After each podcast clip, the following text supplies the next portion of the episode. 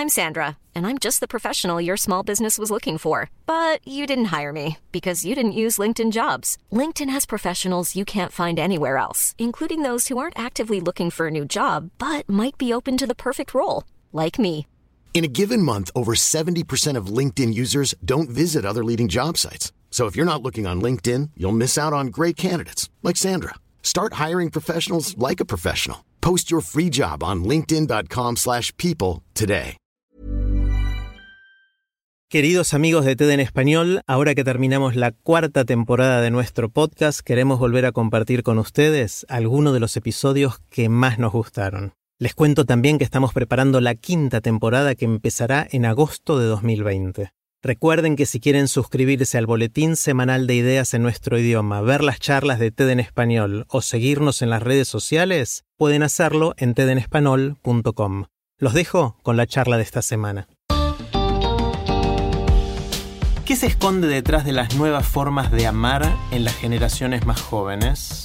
Bienvenidos al podcast de TED en español, soy Jerry Garbulski. Chipi Lozano tiene 22 años, es estudiante de medicina, blogger y viajera. En su testimonio a corazón abierto en TEDx Cádiz University, Chipi nos cuenta lo que aprendió reflexionando sobre sus historias de amor y sexo. Se pregunta, entre otras cosas, cómo están evolucionando los tabúes de las relaciones.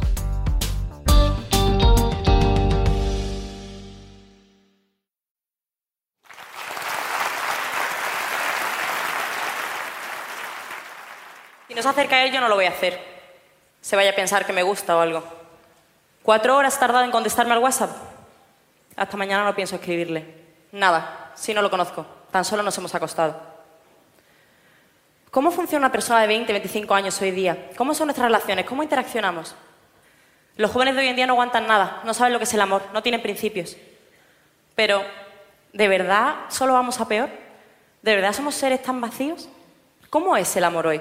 ¿Hay amor? Ortega y Gasset, que me encanta por cierto, entendía la realidad según el perspectivismo. Hablaba de que cada uno era uno y su circunstancia.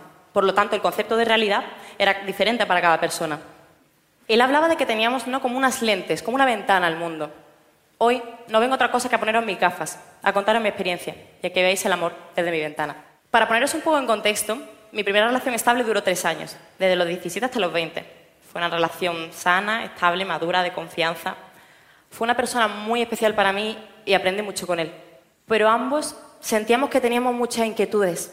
Yo sentía que necesitaba conocer más. Y no solo chicos, sentía que necesitaba madurar sola.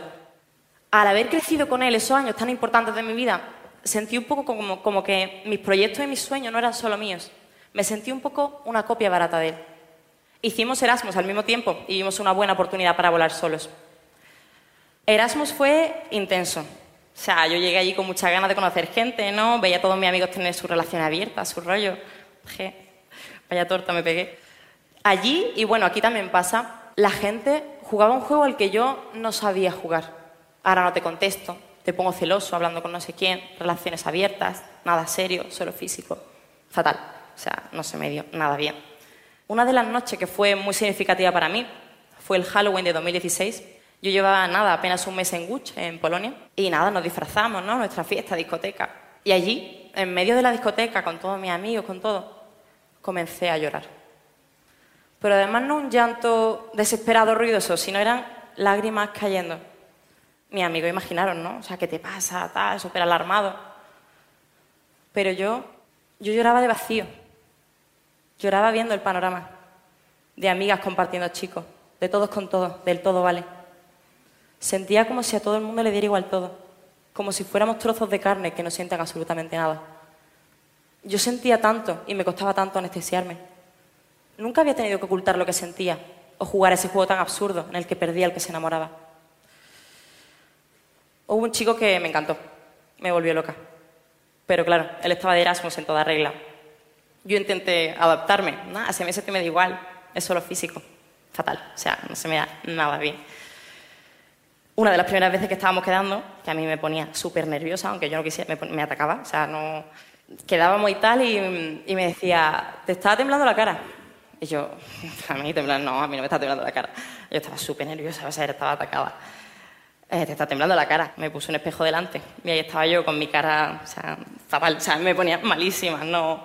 Erasmus fue de, de cuestionarme todo y aprender mucho. Después de darle muchas vueltas a todo, llegué a la determinación de que yo no sé jugar a ese juego de no sentir.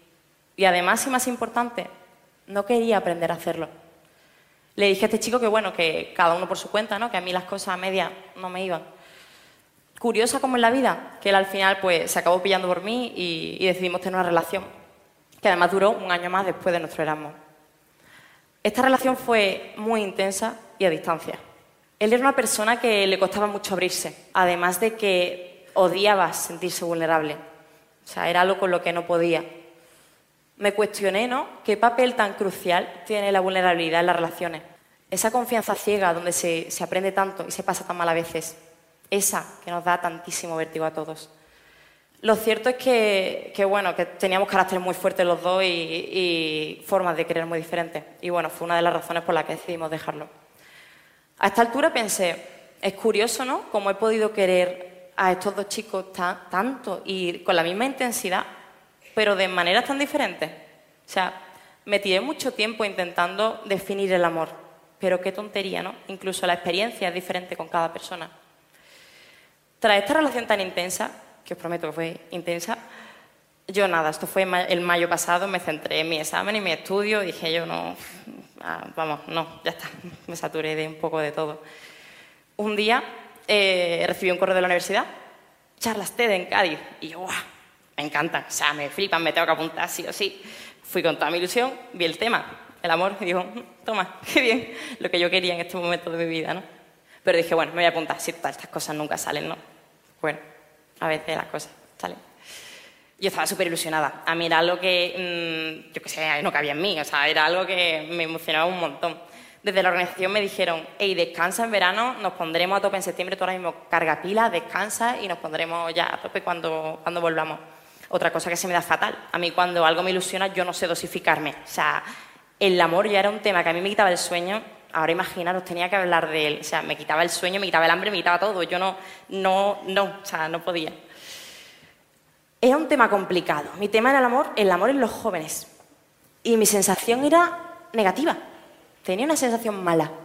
Y además, hablando con mis amigos, era mala también. O sea, no sabíamos por qué, ¿no? Pero era negativa.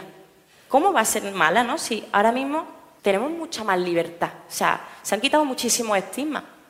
La solterona de hoy no es la solterona hace 50 años. Es una persona libre que elige y disfruta su vida como quiere. Las personas del mismo sexo celebran su amor públicamente. Las chicas ya no buscan un príncipe azul. Puede ser morado, violeta y fontanero. El sexo ya no es un tabú. Puedes tener un novio o dos a la, a la vez, o una relación abierta sin compromiso. Vivimos en la era del todo vale mientras sea acordado. En teoría, y sé que suena raro, somos la generación más fiel porque en realidad cuando algo nos gusta, no reparamos en tirarlo. Ya sea una camiseta, unos vaqueros, o el chico con el que estaba quedando estos meses. Simplemente se apagó la llama, ¿no? Quería analizar, quería investigar, o sea, quería... Desde la organización TED me dijeron también, oye, no queremos una socióloga, o sea, la habríamos buscado. Queremos una chica de 22 años hablando de amor. Pero yo necesitaba comprender por qué hacemos tanto el tonto.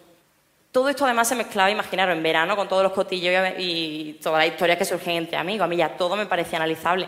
Por ejemplo, me llamaba una amiga y me decía, nada, tía, aquí que estoy con, con, Pepito y con sus padres que hemos venido a comer y tal. Pero, tía, me han invitado a ir a Almería con ellos. Yo no sé qué se pensarán. Y claro, yo, para mí, pensando, chica, un año quedando con Pepito día sí, día también. O guardáis fidelidad y estás comiendo con sus padres. O sea, no sé. ¿Qué es lo que se van a pensar, no? ¿En qué momento el amor ha pasado a ser un tabú cuando el sexo ha dejado de serlo? ¿Por qué nos da tanto miedo, o yo que sé qué, a decir que es tu novio? ¿Por qué nos caga tanto? ¿Por qué es urticaria el compromiso? O quedaba con otro amigo y me, de, y me decía, ¿sabes, Chipi? No recuerdo la última vez que me lié con alguien sobrio. Impacta, ¿eh? Pero todos sabemos que no es ninguna locura hoy día. No es ninguna locura. ¿Qué es el alcohol? ¿Una excusa? Un desinhibidor, está claro. Quizás es una forma de lidiar con una cierta incapacidad para sociabilizar. No sé, yo intentando explicarlo todo. Simon Sinek, que es un escritor y un, coach británico, que también ha dado varias TED, hablaba de que un uso temprano y compulsivo de redes sociales entorpecía el desarrollo de, de, de las habilidades sociales. y hablaba de la, de la generación millennial, nosotros como una generación carente de esas relaciones humanas reales. ¿Sea alcohol una forma de cubrir esas incapacidades? No sé, yo creando mis teorías en el aire. Todo tengo que decirlo, o sea, a mí las redes sociales me encantan. Yo soy muy fan de Instagram, por ejemplo. Y además me gustan las publicaciones con letras, los tochos, los grandes, los que hay que leer, me encantan, o sea, me flipan. Y los guardo, los selecciono, en fin. Y de vez en cuando pues me siento y me pongo a leerlos todos. Y me te aburre, pues... Me di cuenta que tras todos esos tochos de letras había un bombardeo continuo de un mensaje. O sea, y, y lo vi y dije, joder. Había un bombardeo continuo de que nadie te cambia, no dependas de nadie, no te hace falta nadie para ser feliz, naranja completa, etc. Bombardeo. Uno profundiza esto y de qué tontería estamos hablando, ¿no? ¿Cómo tu pareja no te va a afectar nada en absoluto? ¿Cómo no vas a depender de ella en, nada? O sea, ¿qué es una pareja y qué es el amor? Creo que el amor de hoy está un poco individualizado. O también percibí en redes sociales un sentimiento muy fuerte de, carpe diem. Viaja, ríe, disfruta, vive tu momento, tus proyectos, tus sueños, tu vida. Tú, tú, tú. Creo que a veces también nos volvemos un poco egoístas. The Times, en 2013, nos bautiza como la generación del yo, yo, yo. No me confundáis, quiero hacer aquí un paréntesis. O sea, adoro nuestra generación. O sea, una vez de verdad me, creí que éramos personas vacías y superficiales, pero no es cierto. Siempre se ha dicho que la generación presente es peor a la anterior. Sócrates ya hablaba así de la juventud hace 2500 años. Somos una generación completamente internacional, compartimos idioma y culturas diferentes. Hay muchísimo más respeto por el desigual. Y no solo respeto, sino una inmensa curiosidad por el mundo. Ah, es mucho más fácil viajar ahora y aunque, aunque no quieras moverte, hay Erasmus por todas partes. Es tarea difícil ser un estrecho de mente hoy día, aunque muchos lo consiguen. Somos una generación que no busca un trabajo fijo o un gran sueldo, sino disfrutar el tiempo que estamos aquí. Carpe diem, y es maravilloso. De hecho, es pelea diaria con mi padre para que sepa saborear el presente y el trabajo no lo consuma tanto. Pero creo que, irónicamente, ese carpe diem nos impide disfrutar muchas cosas. El carpe diem que entendemos hoy no entiende de compromiso o de cultivar algo por un largo periodo de tiempo o de renunciar a algo por alguien. El carpe diem de hoy entiende de hoy y de esta noche y de no atarte nada porque la vida son dos días. Oye, y que vive las cosas de una noche, pero hoy he venido aquí a hablar de amor y no de sexo. Con todo el tema de la, charla y tal, se me ocurrió hacer una encuesta. Bueno, realmente se le ocurrió a mi madre, pero bueno, hice una encuesta.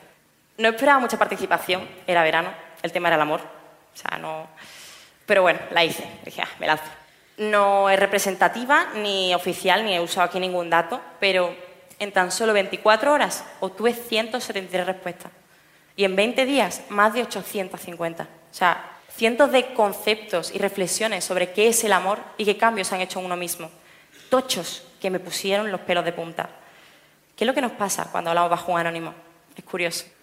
Seguí investigando. Quería, quería ya meterme, o sea, ya no, pensaba que veía el problema, problema desde muy de cerca.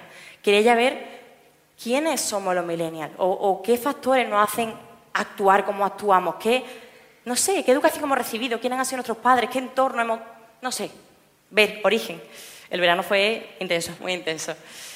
Eh, por ejemplo, en mi, caso, ¿no? en mi educación, mm, mis padres tuvieron muchas carencias en su infancia y han querido que a mí no me faltara de nada siempre con mucho hincapié. En que me currara y, supiera valorar todas mis cosas.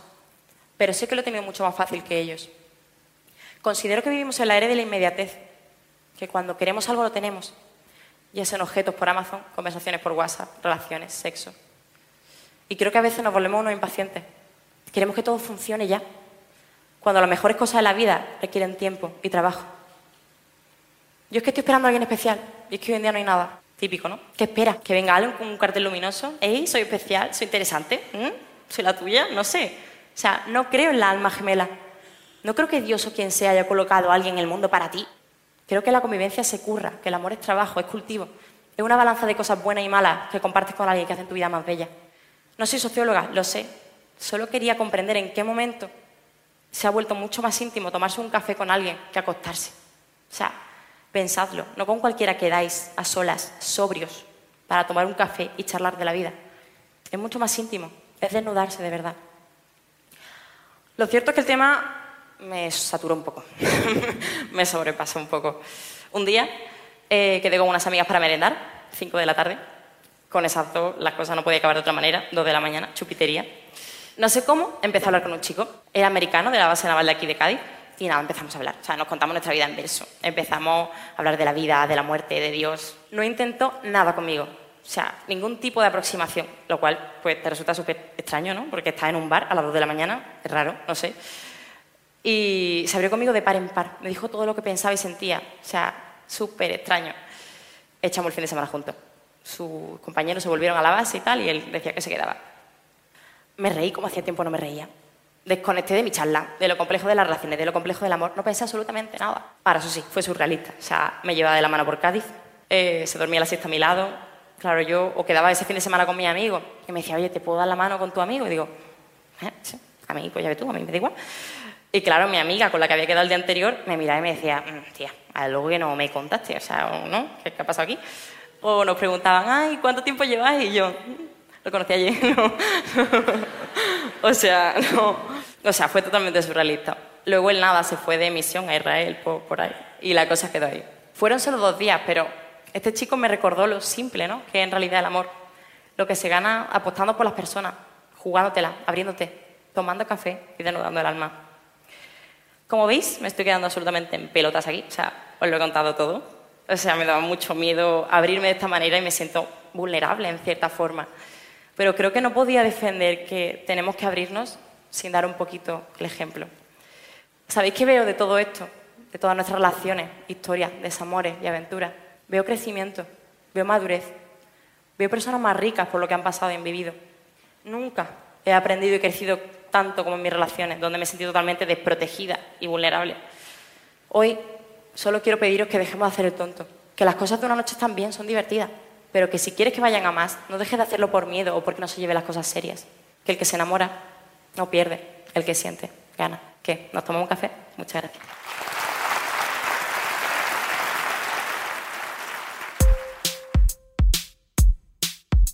Si les gusta TED en español, la mejor manera de apoyarnos es compartiendo el podcast con sus amigos. Pueden encontrar todos los episodios en Spotify, en Apple Podcast o en tedenespanol.com. También nos pueden dejar un comentario en la página de Facebook de TED en Español. Soy Jerry Garbulski y los espero en el próximo episodio.